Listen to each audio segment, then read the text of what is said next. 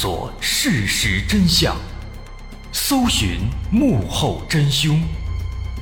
欢迎收听《绝密档案》，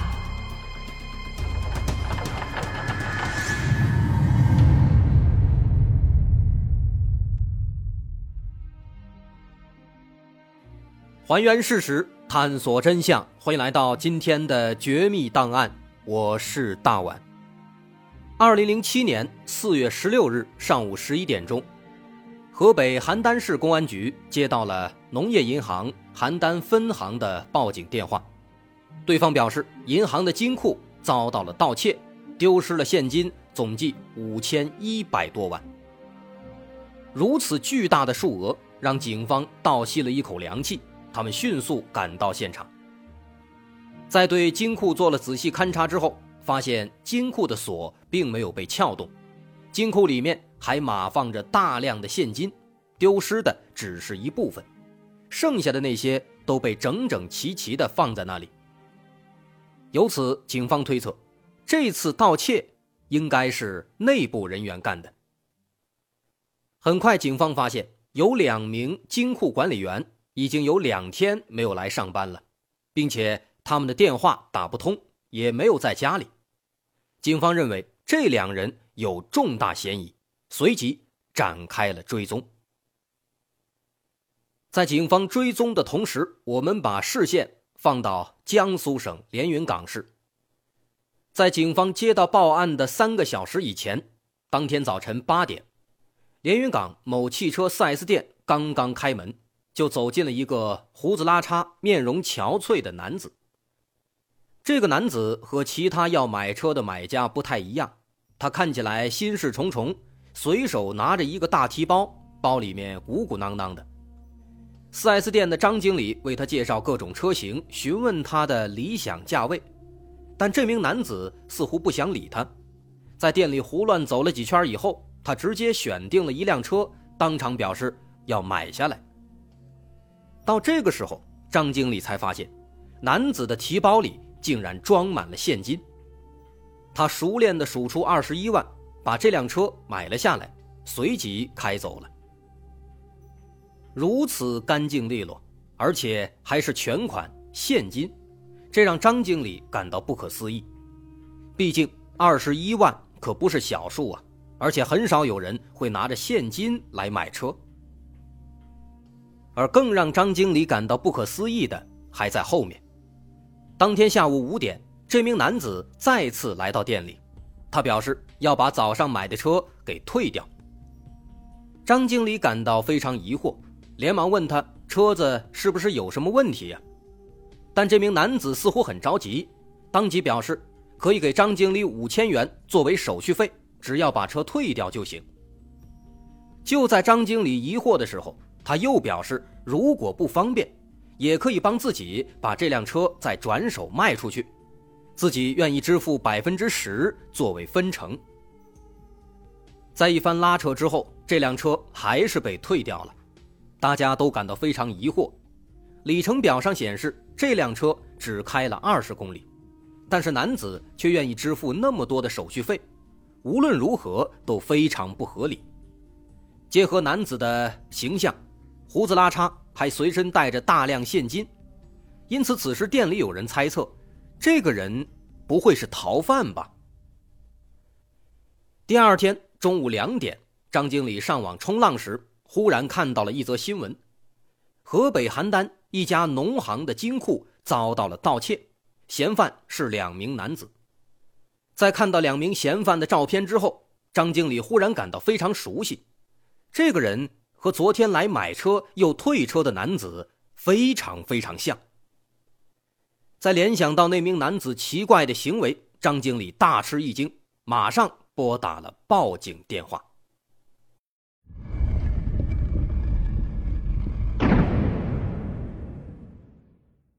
这名男子叫做任晓峰，案发那年只有三十四岁，他家住在河北邯郸。原本他是一名普通的银行金库管理员，直到二零零六年春天，他看到了一则新闻。新闻上，陕西的一名杨先生中了双色球一等奖，五百万。中奖之后，他辞掉了工作，打算周游世界，还列了一个非常详细的计划清单。看到这则新闻，任晓峰羡慕了，非常羡慕。虽然自己在银行里工作，看起来还不错，但他身边接触的人个个都是卷王，挣的一个比一个多，还不嫌累，一个比一个拼，这让任晓峰压力非常大。他也很努力。虽然只有高中毕业，但也凭借着个人的拼搏，在银行里面站稳了脚跟，从临时工变成了正式工，后来还升了职，还拿到过全省职业大赛的第一名。可即便如此，他和身边的卷王比起来，也仍然还有很大的差距。所以，当看到这条新闻时，他由衷的羡慕。他也想去买彩票。但是他的妻子一直不让，任晓峰没办法，只能每天去研究那些彩票相关的新闻。渐渐的，他发现这些彩票上的数字组合其实非常有意思，好像其中还潜藏着一些规律。每一个数字的出现好像不是随机的。在那段时间，为了搜集近几年所有的中奖信息，他还专门去买了一台电脑。上网搜集整理，再打印出来，总结其中的规律。他也借鉴了很多其他人总结出的所谓的彩票计算公式，和自己总结出的规律一结合，发现其中的相似点有很多。由此，他认为自己总结的规律应该是正确的。两个月过去了，他觉得自己的研究也差不多了，应该能中奖了。于是有一天，他就背着妻子偷偷走进了一家彩票销售网点，买下了人生中的第一注彩票。这第一次，他就花了整整两万块，因为他觉得自己已经经过精密的计算了，中奖的概率是相当高的。他只需要在中奖之后把这两万块钱放回去，那剩下的钱就都是自己的小金库了。而这次买彩票。最终的结果是，任晓峰确实中奖了。花两万元买彩票，他一下子中了九万多。这让他高兴极了，自己的计算似乎是正确的。把两万元偷偷的放回去之后，他把剩下的七万又偷偷藏了起来。他并不打算直接花掉，而是想着把它们作为继续投资的资本。没错。此时，他已经把彩票这种随机行为当成了一种投资，这也为他之后的犯罪埋下了伏笔。在接下来的几个月，任晓峰把这七万多块以及大部分的工资全都花在了彩票上面。凭借自己之前的计算，他信心满满。但殊不知，之所以中奖，其实是一个非常浅显的道理：只要他买的越来越多。中奖的概率当然会随之增加，但中奖的金额却无法从购买数量的增长上得到相应的保证，仍然是一个随机事件。因此，当七万元花完之后，他没有回本。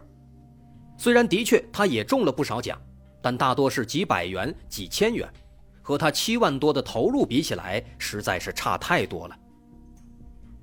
此时，任晓峰。已经上头了，典型的赌徒心理，他总会有一种这样的想法：也许再多投入两元，自己就能中五百万了。而一旦中了五百万，以前的所有投入不就全都回来了吗？在这样的想法下，他再次拿出了家里的存折，把夫妻存下的十万元全都拿了出来。然而，结果再次事与愿违。任晓峰再也没有中过比九万还高的金额了。由于把工资全都拿去买了彩票，他的生活质量也在逐渐下降，这让他很难接受。而越到这个时候，赌徒心理就会越严重，趁着妻子还没发现，他就越想把这些钱赶紧给找回来。可是家里已经没有钱了，这该怎么办呢？身为农业银行的金库管理员，每天上班都守着金库，于是他产生了一个危险的想法。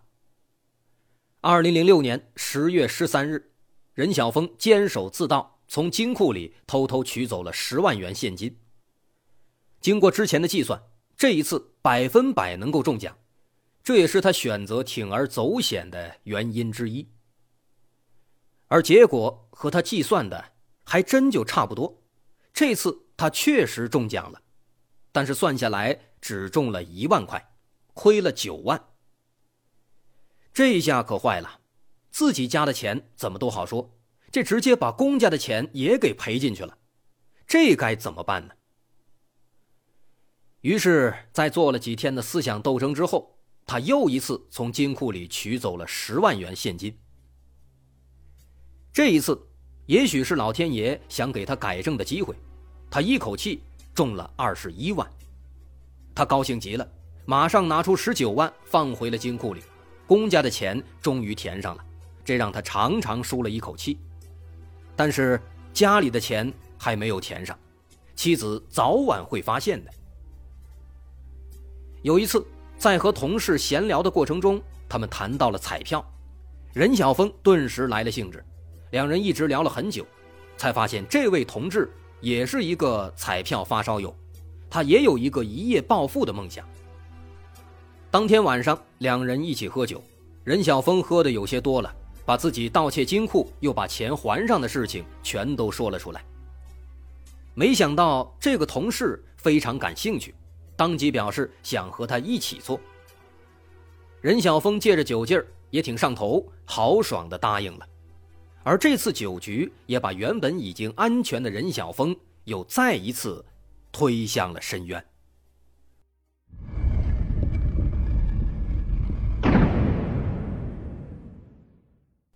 这个同事名叫马向景，马向景也负责金库的管理。从那以后，他们就开始分工合作。任晓峰负责计算彩票的中奖时间，马向景负责做假账，把从金库里偷偷拿走的钱在账面上抹去。二零零七年三月到四月，一个月的时间里，任晓峰和马向景几乎每天都要从金库里偷钱。由于他们自己就负责金库的管理，知道其中的很多门道，而且又做了假账，因此一个月以来一直都没有被发现。截止到二零零七年四月十三日，他们已经从金库里偷走了三千二百九十五万的巨额现金，而且全部都被用来买彩票了，但最终的结果却血本无归。此时，他们也已经意识到了事情的严重性，三千多万啊！除非真的中了大奖，不然这坑是不可能填上的。此时，他们已经毫无办法，只能孤注一掷，放手一搏。于是，四月十四日，两人再次对金库实施了盗窃，而这一次，他们一口气偷了一千八百万。之所以偷这么多，是因为任晓峰已经做了好几天的计算，他结合之前一个月的中奖信息，把目前所有的中奖可能性全都算了一遍。他认为，只要继续买，就一定可以中奖，而且一定是大奖。因为从目前的奖池来看，他们要买的那一组已经积累到了一点六五亿元，而一旦中了大奖，他们之前的所有窟窿全都可以填上。于是，当天下午，任晓峰拿着这一千八百多万，开车跑遍了邯郸十几个彩票销售点，忙活了整整一个下午，花掉了一千四百一十万。当天晚上，他们连饭都顾不上吃，赶紧上网查看今天的开奖信息。当开奖号码出现在他们眼前的一瞬间，两个人彻底傻了。最终的结果是。他们一分钱都没中，投入了一千多万，竟然连一分钱都没有中，这在以前是绝无仅有的，至少也会中个几百几千吧。这个情况似乎是老天在提醒他们，是时候该收手了。此时的任晓峰和马向景是又害怕又绝望。当晚九点半，两人碰了一下头。都知道自己已经走投无路了，肯定难逃一死。于是把剩下的三百多万分了分，接着各自逃命去了。马向景乘坐火车逃到了北京，在大兴区一个朋友家里藏了起来。但他这脑子到底是不太好使。四月十六日案发以后，警方迅速出动，没多久就在车站掌握了马向景的逃亡路线，于四月十八日将其顺利抓获。而任晓峰就相对比较聪明了，他提前买了一辆车，当晚在决定逃亡之后。立即把剩下的钱全都放进了车里，接着开车迅速离开。此时，任晓峰的家中还有妻子，还有一对刚刚两岁的龙凤胎。为了不让家里担心，他在路上给妻子打了一个电话，说单位里有急事要到外地出差，可能要很长一段时间。妻子并没有怀疑。任晓峰也确实比较狡猾，他具有一定的反侦查意识。他没有透露给妻子，同时他也没有留下任何的踪迹。离开之前，他又回了一趟金库，把金库恢复原貌，看起来一切正常。之后，他又把手机关机，防止警方追踪到自己。最后，靠着对当地路况的熟悉，他专门找那些没有安装监控摄像的道路，从邯郸一路开到了德州。到了德州，已经是凌晨三点多了。他在车上昏昏沉沉地睡了几个小时，第二天把汽车停在了一个停车场，又坐着公共汽车去到了青岛。在青岛，他看到了一个彩票销售网点，很想再去买一些，希望能够再搏一搏。但是转念一想，就算中了奖，他也不敢去领啊，于是最终放弃了。在放弃这个念头之后，他又离开青岛，打车去到了日照。在日照找了个宾馆住了一宿。四月十六日凌晨，他又乘坐出租车来到了江苏连云港。此时，任晓峰已经身心俱疲，连续几天的逃亡让他的神经非常紧张。看着连云港这个美丽的城市，他想着，也许自己可以在这里住下来，隐姓埋名，开始一段新的生活。打定了主意之后，首先。他想买一辆车，于是在这天早上八点，任晓峰就来到了一家 4S 店，也就是在这里，他遇到了张经理。张经理后来发现了他的身份，报了警。在张经理报警之后，连云港警方迅速联络了邯郸警方，邯郸警方马上赶到连云港。通过调取监控，发现任晓峰在买完车以后上了一辆出租车。于是，警方联络到了这名出租车司机。根据司机提供的线索，警方又找到了任晓峰藏匿的小区。在进一步排查之后，发现任晓峰在小区里租了一个车库，这里就是他的藏匿地点。之所以住在车库里，任晓峰是经过仔细思考的。他认为，一般人应该不会住在车库里，如果警方查，应该也不会来查车库。但实际上，他忽略了群众的力量。四月十八日凌晨，警方秘密包围了这间车库，在经过一晚的蹲守之后，早上八点二十，任晓峰出门的时候，民警迅速出击，将其当场抓获。